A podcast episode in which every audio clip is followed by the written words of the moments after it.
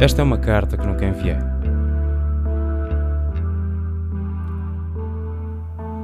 Meu avô. Escrevo-lhe numa AEG Olympia Traveler Deluxe, construída na antiga Jugoslávia na década de 70. Era à época o topo da linha de viagem da Olympia e muito apreciada por jornalistas desportivos. Comprei a um funcionário da IBM, no Parque das Nações, por 40 euros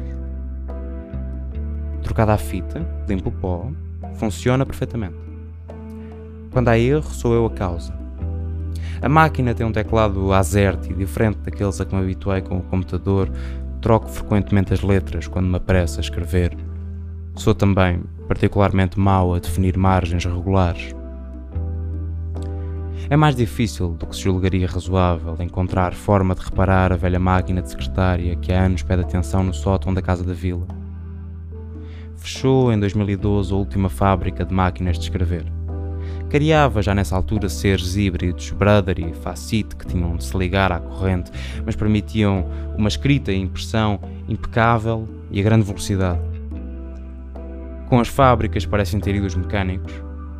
Há em Nova York e Londres oficinas que se dedicam ao restauro destas máquinas, com modelos do início do século a funcionar sem soluços, à venda por milhares de dólares libras. Portugal tem falta de um destes espaços. Encontrei na internet um homem que me parecia capaz, mas não responde aos e-mails. Ganhei gosto a esta máquina nos últimos meses pela sua permanência. O erro fica na página com o mesmo destaque que a versão revista.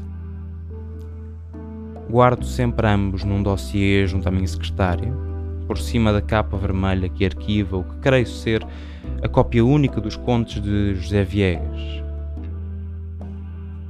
Tento passar tanto do meu dia quanto possível a encher essa pasta. Estou hoje em Sesimbra, na parte nova da cidade, uns dias de férias com a Ana Lopes, com quem anda há alguns meses, mais do que aqueles que passei com esta máquina. Daqui seguimos para uma casa no distrito de Castelo Branco, junto ao Rio Zézer, Regressa a Lisboa a 13 de junho para umas semanas de trabalho antes de partir para os Açores. Não, não sei qual é o porque é que estás a dizer isso. Estás a tentar comunicar o quê? O que é que, o que, é que acrescenta? Porque é que estamos a para mim é só um, decidir falar sobre isso um e não sobre absoluto. outra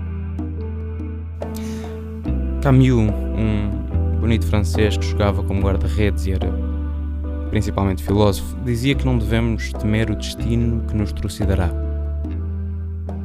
Parafraseio, não tenho à mão.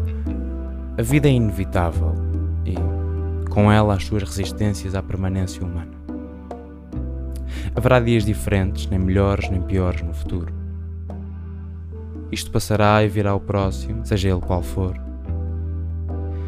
E rolará a montanha acima e rolará a montanha abaixo. Investigo para o Fumaça o sistema prisional tenho passado muito tempo a conversar com reclusos e ex-reclusos.